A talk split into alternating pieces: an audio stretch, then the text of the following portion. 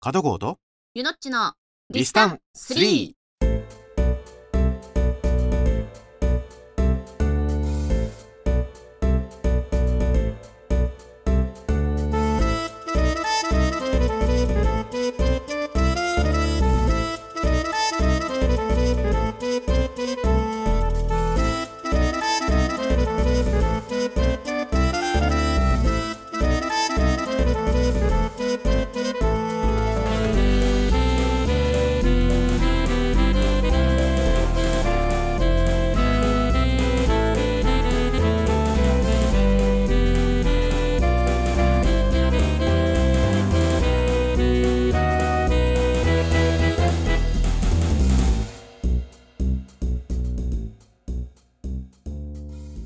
1月13日土曜日はい21時となりました皆様こんばんははい皆さんこんばんは加藤郷とゆのっちのリスタン3の時間でございますははーいい本日もどうぞよろしくお願いしますお願いしますはい今回また音楽特集でございますうん本日はどなたの特集ですか沢野博之さんですはい沢野博之さん特集ですねうんもう今や飛ぶ鳥を落とす勢いの沢野博之さんうん沢野さんもさすごくなんていうの沢野イズムというかうんうんうん聞くとさ、あうん沢野さんだ河合健二さんとかもそうだけどそうそうそうあ河合さんだあ梶浦さんだとかってさそうそうううその人らしさみたいのがあるんだけどうんうん私の中の沢野さんっぽさっていうのはうんうんなんかね壮大なのとうんうんあと乾いた感じ うんうんうんがするの。でそれでありながらデジタルな感じ確かにデジタルの新鮮な感じもあるかなんかシャープな感じとねちょっと無機質な感じがするの。そうねうんうんそんな感じするねうん、そうということで今日はね、はい沢野博之さんの特集をやりたいと思いますはーい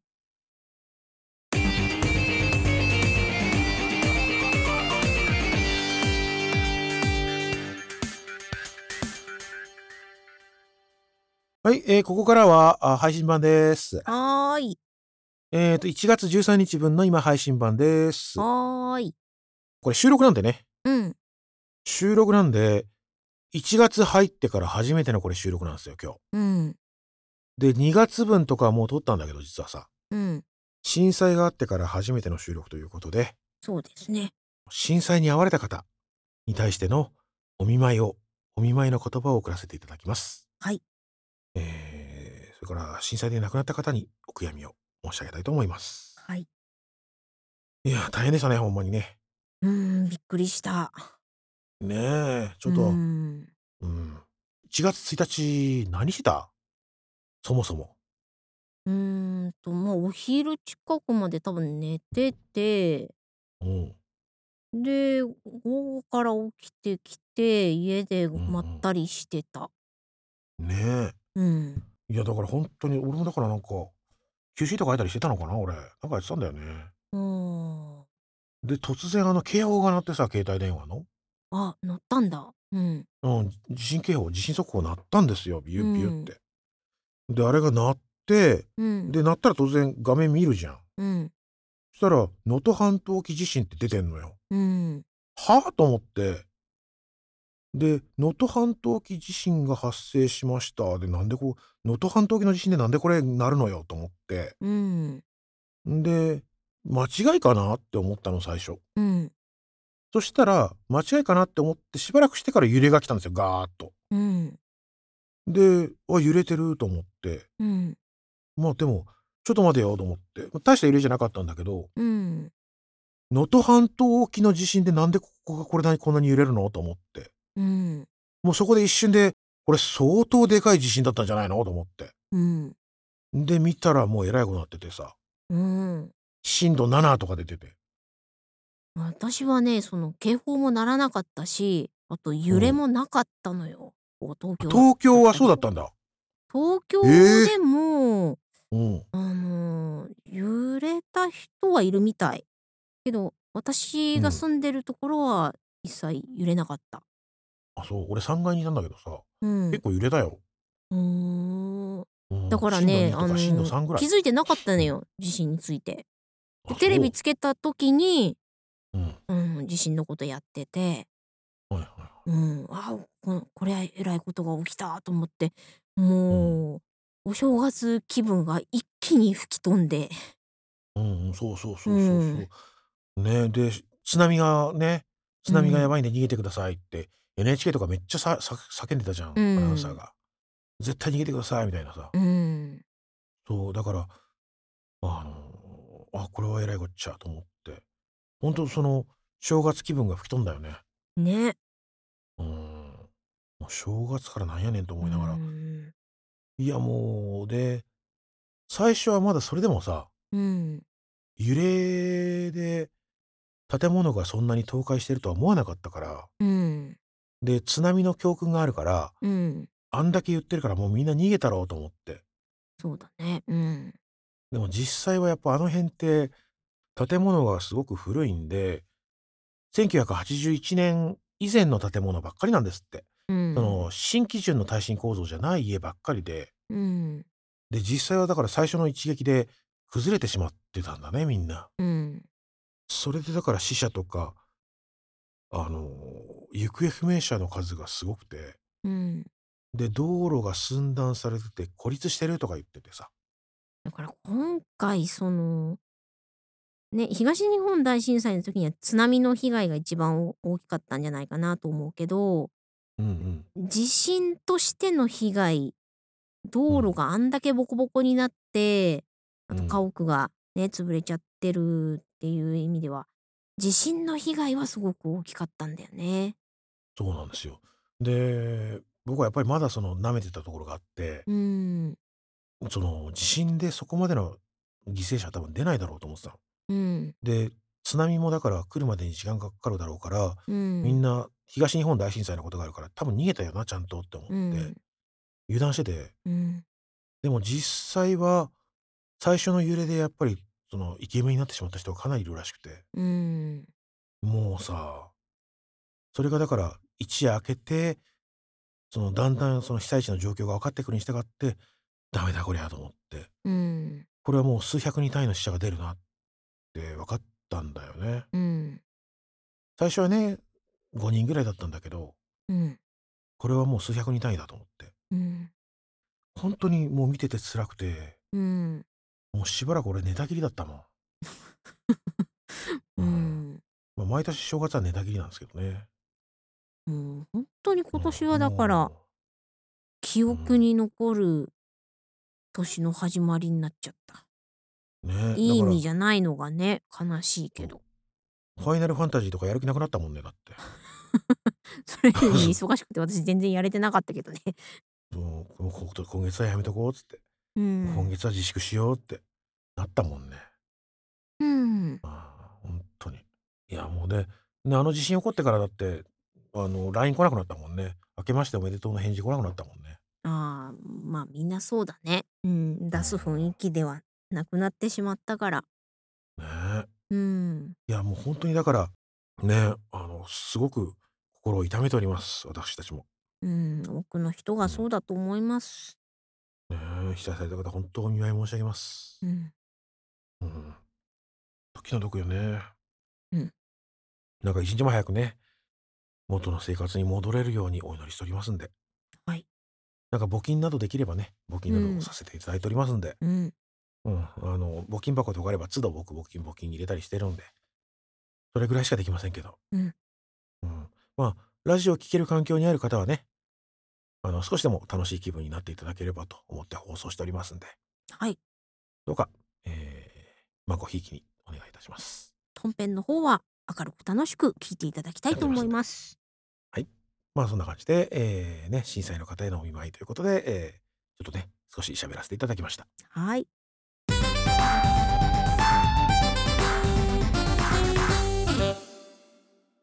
F1 コーナーです。はいはい。えー F1 コーナー、F1 コーナー中途半端なところで終わってましたんで、うん。終わらせていきましょうよ。どこで終わったんだっけえーとね、どこまで行ったかというと、ブラジルまで行った。うーん。アメリカ、メキシコ、ブラジルまでお伝えしてます。はいはい残り、ラスベガスとアブダビ。うん。ははい、ラスベガス優勝マックス・フェルスタッペン、うん。アブダビ優勝マックス・フェルスタッペンうん。で、えー、しゅ終わっております。だから結 局、う、うんん。レッドブルが勝てなかったとこってあそこだけだ、シンガポールだけだよ。うん。あとは全部レッドブル。もうなんのか、ね。圧勝。言うことないね。 ね。うん、もう圧勝ですね。うで、ん。結局コンストラクターズポイントもレッドブルが860ポイントでトップですね。うん。で、2位が409ポイントでメルセデス。うん。 3位がフェラーリ406ポイント。だから、フェラーリが406ポイントで、メルセデスが409ポイントだったんで、うん。 2位争いが熾烈だったんだね。うん。 3ポイント差だったんだね。うん。で、ギリメルセデスが取ったということですね。なるほど。そう。で、ちなみに、えーっと、最下位がハース12ポイント。う9ん。位がアルファロメオ16ポイント。8位がアルファタウリ25ポイントで、うん。えー7位がウィリアムズ28ポイント。だかうらん。 7位、8位争い、7位争いか。うん。がアルファタウリが25のウィリアムズが28だから、ここも3点差だったんだね。うん。もうちょっとだったんだよね、アルファタウリね。うん。ちなみに最終戦アブダビで、えーと、角田裕樹選手が8位だったので、うん。で、一時トップを走ったんだよね。へえ。そう。で、毎毎週さ、毎週ってか、あの毎回、うん。全世界の F1 をその視聴してる人からうん。投票が行われるんですよ。うん。うん。あのドライバー・オブ・ザ・デイって言って一番このレースで輝いた人う頑張っん。てた人っていう投票があるんだけどうん。に、えー選出されたのが角田裕樹選手ですね。へえ。うん、世界でドライバー・オブ・ザ・デイを最終戦で角田裕樹が取ってます。すごいね。うん。うん、最後ずるずる抜かれてね8位になっちゃいましたけど、うん。うん、でもまあうん十分でしょうん。う。ねえっていう感じでございました。はい。でドライバーもね全員残留ということで来年おお。も同じメンツということでございます。全員。そうそれでですね、えーっと2024年 F1、えー3月から始まりますが、うん。いくつか変更が、大きなニュースが入っております。なんでしょえーっと、ドライバーは変わらないんだけど、まう。ずうん。ハース、うん。まあ、最下位、最下位だったんだけど、うん。ハースの監督、ギュンター・シュタイナーという人なんですが、うん。まあ、シュタイナー組長とか、あのギュンター組長って言われてる、すごいこわもてなじいさんなんですけど、うん。えーギュンターさんが辞めまして、うん。代わりになんと小松彩和さん、ええ、日日本本人。人、うん。日本人。えっと、ハースのチーム監督が小松彩夫さんという人方に変わりまして、うずっとん。ハースでエンジニアをやってた人なんだけど、へえ。なんと日本人が率いるチームになったということですうね。ん。うん。そして9位のアルファロメオ。うん。アルファロメオといえば、MF ゴーストで、えー主題歌を歌ってたあの女が乗ってましたけ ども。うん。ねえ。あの女呼ばわりですか。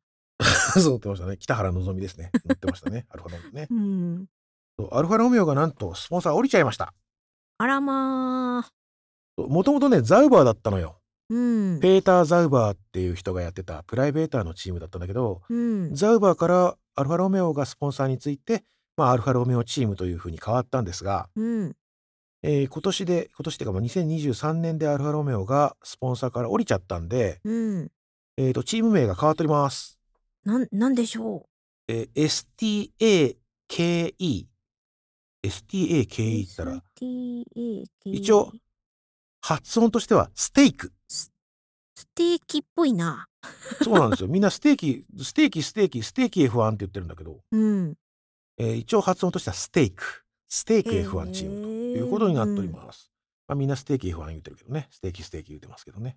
それはまあ、どっかレ、ら来てんのわかんないんだよね。なんかの、なんかのスポンサーだと思う。なんかスポンサーチームだと思うんだけど。うーん。レッドブルを食っちゃうっていう意味なのかなってみんな言ってんだ けど。ああ、うん。ステーまあキだかにらしスてテしーまキえと。 F1。そういうことだようね。ん。えーステーク F1 というふうに名前が変わっております。うん。それ以外は変更は今のところはなし。ただ、えっ、と、アルファタウリがね、うん。えー名前がだからアディダスに変わるんじゃないかとかうん。あとはそのアルファタウリってファッションブランドなんだけどうん。なんかもうレッドブルのファッションブランドアルファタウリやめちゃうらしいんでえへっ、え。とレーシングブルっていう名前に変わるんじゃないかっていう噂があります。ああ。うんえっと、たただまだ今現時点でのエントリーはアルファタウリになってるんでうん。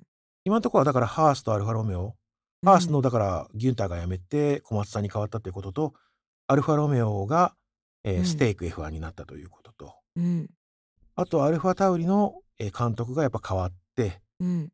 ええ、ローラン・メキスっていう元フェラーリの人に変わってますね。うーん。そう。っていうところぐらいかな、今んとこ変更は。うん。ドライバーも変更はありません。なんかさ、その、う名ん。前がコロコロ変わるのさ、うんうん。日本のあの、球場とかさ、 ドーうんうムとかんうのん。名前もそうなんだけどさ、うんうコロん。コロ変わるから覚えらんないんだよね。 F1 チーム変わりすぎだよな、いくらなんでも、毎年。ね。ほんとよく変わるようね。ーん。うん、だってアストン・マーチンだってさ、うん。アストン・マーチンがつく前ってレーシングポイントだったんだよね。うーん。で、すその前、その前がフォースインディアだったんですよ。うん。もうフォースインディアとか忘れてるよね。もうね、なんうか、ん。うん。日本の球団ですら、うよんうくわん。かんなくなる時があるのに、 ねえ。 F1 変わりすぎだよ。ほんとだよね。アルピーヌだってこの間までルノーだったしな。うーん。ルノーからアルピーヌに変わっちゃったし。ね。ねえ。よう、よう変わるよな。うん。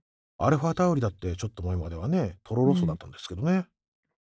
そこ、なんとかさ、うん。前の名称をちょびっと残すとかさ、ねえ。ね、ほんとほんと。してくれれば、名残ねをえ。残してくれれば、なんとかこう、ああ、う前ん。これだったのかってそうなそるうんだそうけど、そうそう。全部変わっちゃうじゃんまあね、でもメルセデスはその前はあれだけど、あれだけどね。メルセデスの前は、ブラウンええグランプリ。うん。メルセデスの前ブラウン GP で、うブラウンん。 GP の前ホンダですからね。ホンダ F1 チームですから ね。 それ残したもらうわけわダかんなくなメっちゃうね。家系図みたいなの残しておいてそくうそれうそう。ないと。そうそうそう。そうそうそう。ねえ。う全ん。然変わんないのフェラーリとマクラーレンだけですからね。ねえ。うん。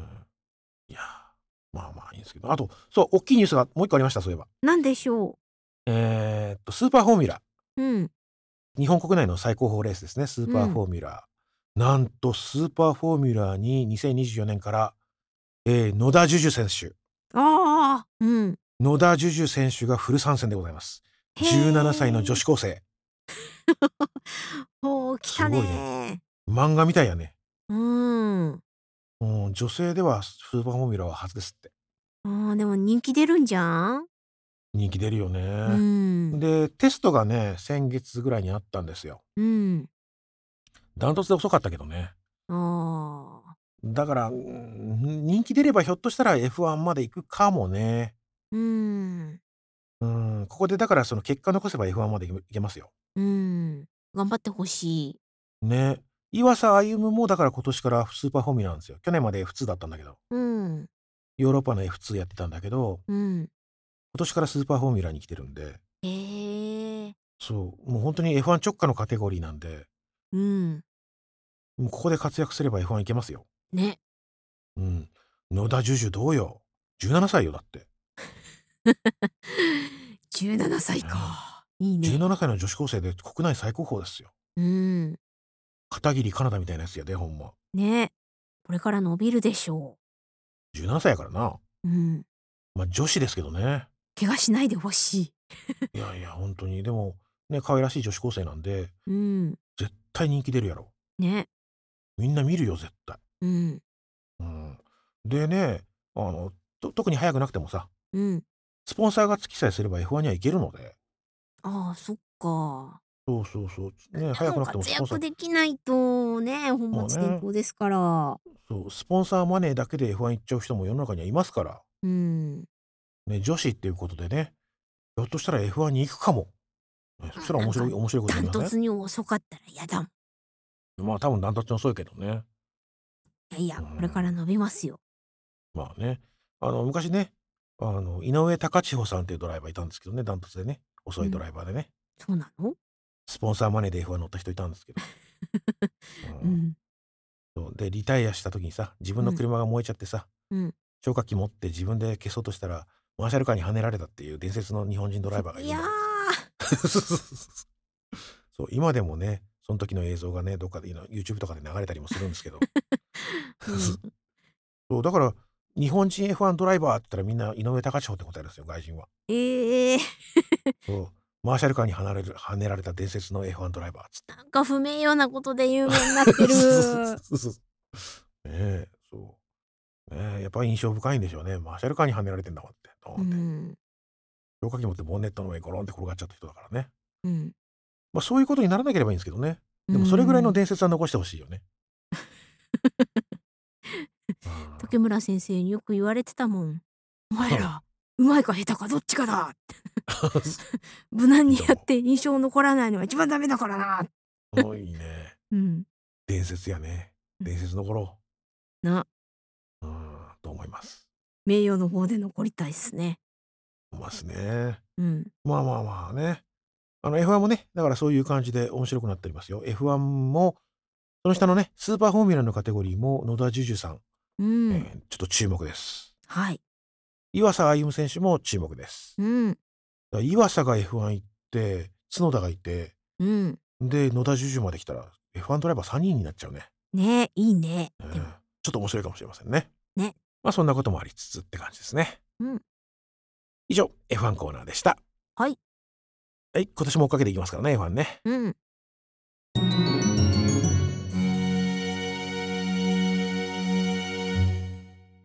はい、エンディングです。はい。本日は沢野博之さんの特集でした。来週も音楽会でございます。はいはい。来週はね、いよいようん。三回忌。死んでないし。いやいやいやいや、カラフィナ、カラフィナ特集をお届けいたします。はい。カラフィナね、うん。 2019年にね、惜うしん。まれつつ解散してしまいましたカラフィナ。はい。僕は結構好きだったんですけど、うん。ね、カラフィナの特集やりたいと思います。はい。はい。それでは、加藤コとユノッチのリスタンス3では、皆様からのメッセージ、リクエスト、情報つぶやきなど、たくさんお待ちしております。直接送る場合のメールアドレスは、リスタンアットマーク、成田 .fm です。ラジオ成田ホームページ、あるいは、プラン B のホームページのメッセージの項目からコメントを送ることもできます。えーまた、プラン B のホームページでは、本日の放送のディレクターズカット版、配信版を用意しています。配信版は放送内の時間に収まらなかったり、様々な理由でカットされた部分等を聞くことができる、一粒で二度美味しい内容となります。ただし、音楽と楽曲は流れませんのでご注意ください。音楽会の場合には別のコンテンツお届けしていたりもします。はい。また、ラジオ成田にて、毎週月曜日の24時台から再放送ありますんで、再放送を聞ける方は聞いてみてください。はい。そして番組では協賛していただけるサポーターを募集しております。番組サポーターについて詳しくはプラン B のホームページをご覧ください。はい。この番組はナレーション、イベント、司会等のお仕事を受けたまわります。プラン B の提供でお送りいたしました。それではまた来来週週